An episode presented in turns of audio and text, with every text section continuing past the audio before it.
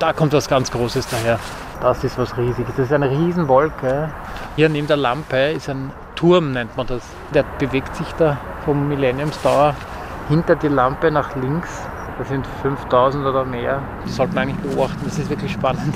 Es ist ein Freitagnachmittag, Ende Oktober 2020. Zusammen mit dem Ornithologen und Vogelbeobachter Martin Riesing begebe ich mich in Wien auf die Suche nach Rabenvögeln. An der alten Donau beim Angelibad rasten seit einigen Wochen ein paar tausend Dohlen. Neuzugänge, die erst seit kurzem sozusagen hergezogen sind und den Gründer der Plattform Bird.at, wo sich alles um die Vogelbeobachtung und Zählung dreht, besonders interessieren. Mir ist heuer verstärkt erstmals aufgefallen, dass hier sehr viele Dohlen schon seit August in diese Richtung fliegen, abendlich eher unauffällig zum Nächtigen ins Angelibad mit den hohen alten Pappelbäumen. Und jetzt sind wir schon doch Ende Oktober. Jetzt sind schon viele andere Krähen, vor allem Saatkrähen da. Und die reißen dann die Dohlen auch mit in die anderen Schlafplätze, zum Beispiel in die Lobau. Corvide, so der Name, ist ein eigenes Krähenprojekt, das Riesing im Rahmen seiner Plattform für Vogelbegeisterte Bird.at betreibt. Um die 30 bis 40 Vogelbeobachterinnen und Beobachter treffen sich jährlich, um die Krähen im Wiener Raum zu zählen. Die Dokumentationen machen ersichtlich, wie stark sich der Faktor Mensch auf die Umwelt und letztendlich die Krähenpopulation auswirkt. Etwa bei den Winterkrähen. Riesige Schwärme von abertausenden Tieren wie etwa der russischen Saatkrähe, die jeden Herbst nach Mitteleuropa ziehen. In einem Zeitraum von 20 Jahren hat sich ihre Anzahl in Wien um drei Viertel reduziert. Das sind so Minimum 20.000, 30.000 bis 50.000 in den letzten Jahren, waren aber schon weit über 200.000, 2000 bis 2005 sowas. Die Frage, warum sie weniger geworden sind, liegt irgendwie auch im Klimawandel und in Verhaltensänderungen in der Perestroika, die großen wachsenden Mülldeponien in Russland und auch klimatische Veränderungen wahrscheinlich. Also die Zugwegverkürzung, wie man das in der Ornithologie dann nennt, dürfte da ein wichtiger Faktor sein. Citizen Science ist ein wichtiges Element in der Vogelbeobachtung, um die Forschung zu unterstützen. Im Tiergarten Schönbrunn können Besucherinnen und Besucher über eine App mit dem Namen Kramobil das Treiben der Krähen für die Forschung dokumentieren und die Funde einreichen, erklärt der Zoologiestudent an der Universität Wien, Paulus Leidinger. Generell interessiert uns die Gruppendynamik der Krähen im Tiergarten, also welche Verhaltensweisen sie zeigen und wie es zu diversen Gruppierungen kommt. Und dafür haben wir in der App unterschiedliche Fragen. Das Ganze funktioniert über das GPS-System, weil uns natürlich auch interessiert, in welchem Bereich des Tiergartens halten sich Krähen auf. Der offizielle Start im April 2020 musste Corona-bedingt auf Juni verschoben werden.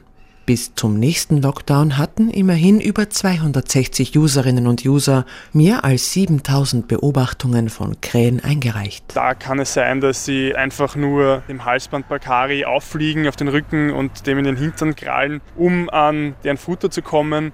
Oder es gibt positive Interaktionen, wenn man das so sagen kann, zum Beispiel Fellpflege bei Wasserschweinen, wo die dann zum Beispiel Endoparasiten wie Zecken oder sowas suchen. Wir haben auch schon bei den Eisbären Interaktionen erlebt, wo die der Finja in den Schwanz zwicken und dann flüchten. Also es dürfte natürlich auch Spielverhalten dabei sein. Es ist hier nicht nur das Ziel, irgendwie an die Nahrung der Tiere zu kommen. So zahlreich sie sind, so unauffällig haben sich Krähen zumeist ins Stadtbild eingefügt. Allerdings kommt es, insbesondere im Frühjahr, auch immer wieder zu Konflikten mit Menschen. Joggerinnen und Jogger berichten von Krähen, die sie im Sturzflug aus heiterem Himmel attackieren. Der Grund dafür ist, so Kelly Swift, Forscherin an der Universität von Washington, dass die Tiere extrem fürsorgliche Eltern sind. Von wegen Rabeneltern. Those are pretty risky places to be because if a predator detects them, you're sitting duck, so to speak. You're sitting crow. Die Nester von Krähen, in denen sie wie in einer Art Schale sitzen, sind sehr riskante Orte. Wenn sie ein Raubtier entdeckt, sitzen sie sprichwörtlich in der Falle. Im Vergleich dazu ist die Möglichkeit, am Boden herumlaufen zu können und somit beweglich zu sein, ein guter Kompromiss. In dem Zeitraum, in dem junge Krähen noch nicht fliegen können, aber am Boden herumhüpfen, sind sie extrem verletzlich, wahnsinnig naiv und bringen sich ständig in Schwierigkeiten. Jeder, der Kinder hat, kann sich wahrscheinlich vorstellen, was für eine unglaublich stressige Zeit das für die Elterntiere darstellt und hat vielleicht auch ein wenig Verständnis für ihr Bemühen, ihre tollpatschigen Küken um jeden Preis beschützen zu wollen. Die meisten Menschen haben freilich gar nicht die Absicht, den Babykrähen Schaden zuzufügen. Die meisten bemerken die Jungtiere, die am Boden auf und ab hüpfen, wahrscheinlich nicht einmal. Aus der Sicht der Kräheneltern freilich stellen Menschen große, mächtige Tiere dar. Jogger, die sich den Jungtieren vergleichsweise schnell nähern, werden entsprechend als Gefahr eingestuft. Die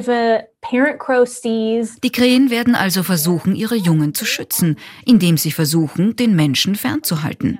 Viele Hilfsmittel hat man als Krähe dafür freilich nicht. Das Einzige, was ihnen zur Verfügung steht, ist ein Sturzflug auf den Menschen zu. Tatsächlicher Körperkontakt ist zwar selten, aber es passiert. Und jeder, der diese Erfahrung schon einmal gemacht hat, weiß, dass diese Methode sehr effektiv ist.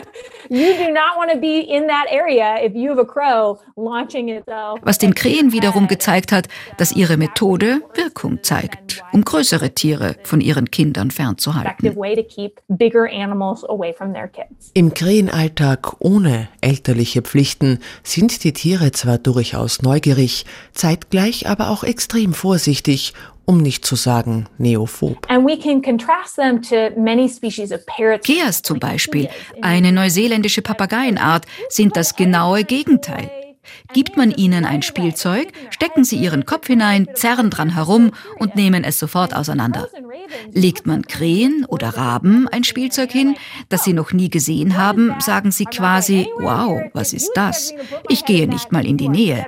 Wenn sie glauben, dass ich meinen Kopf da reinstecke, liegen sie komplett falsch, Lady. Eine der Hypothesen ist, dass Krähen unglaublich gesellig sind. Sie müssen also nichts riskieren. Je länger man wartet, desto höher die Wahrscheinlichkeit, dass ein anderes Tier aus der Kohorte das Risiko bereits eingegangen ist und man von dessen Erfahrungen profitiert.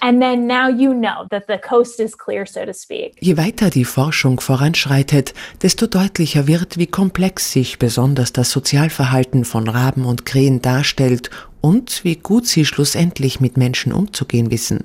Sie merken sich Gesichter und unterscheiden Freunde und Feinde, auch wenn sie selbst mit dem jeweiligen Menschen gar keine direkten Erfahrungen gemacht haben, so Lisa Horan-Peter, wissenschaftliche Mitarbeiterin am Institut für Verhaltens- und Kognitionsbiologie an der Universität Wien. Wenn eine Krähe gemerkt hat, dass ein Mensch einer anderen Krähe etwas Böses getan hat, dann kann dieses Wissen auch weitergegeben werden. Und bei den Raben wissen wir, dass über Jahre hinweg sie sich daran erinnern und auch weitergeben können über die Artgrenzen hinweg. Und das ist eben auch spannend.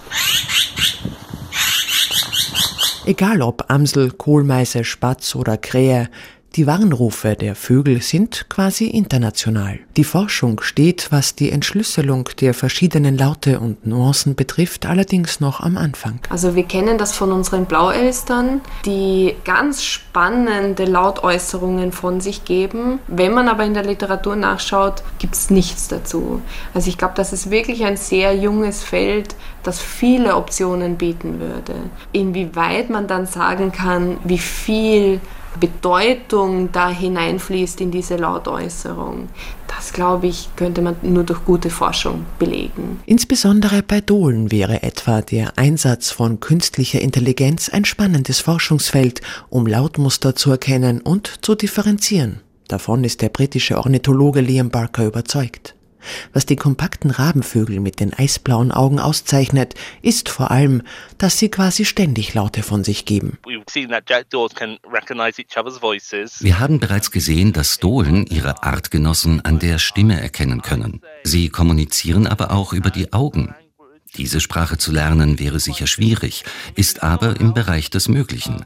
Wir wissen ja auch, dass Killerwale ihre eigene Sprache und ihren eigenen Dialekt haben und auch eigene Namen füreinander.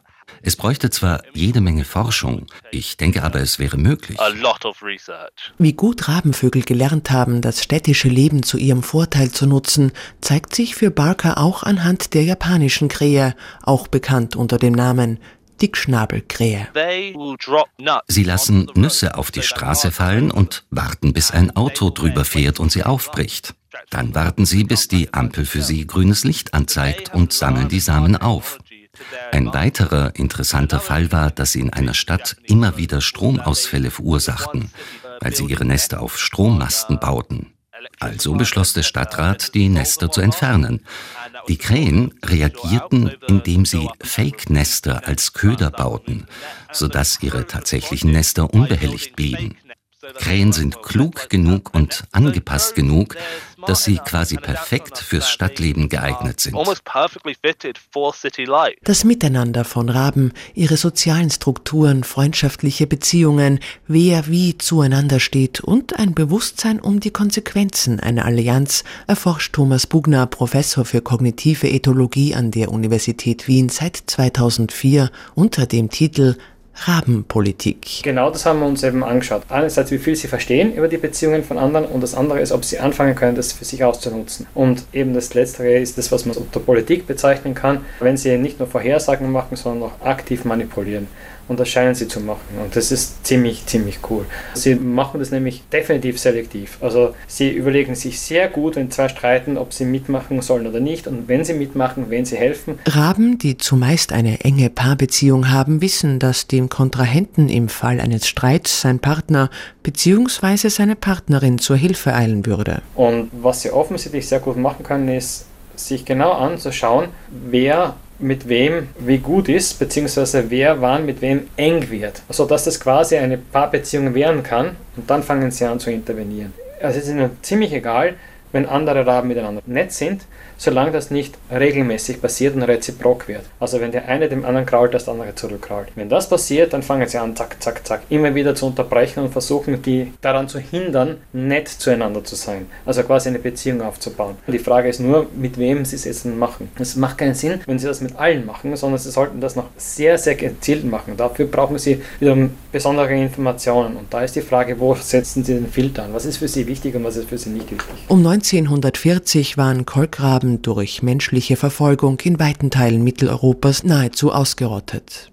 Erst in den 1990er Jahren begannen die Bestände auch in Österreich wieder anzuwachsen. Auch Krähen seien vor dem Aussterben nicht gefeit, betont die Forscherin Kelly Swift. Die hawaiianische Krähe, ein Waldspezialist, gilt in der freien Natur als ausgestorben. Es gibt zwar den Versuch eines Zuchtprogramms in Gefangenschaft, Jedoch gelang es nicht, die Tiere wieder in die Wildnis zu integrieren. Es gibt auch einige andere auf Inseln lebende Krähenarten, denen es nicht allzu gut geht. Während wir also die Möglichkeiten ausschöpfen, diese klugen Tiere zu studieren oder Freundschaft mit ihnen zu knüpfen, möchte ich betonen, dass auch einige Krähenarten vom Aussterben bedroht sind.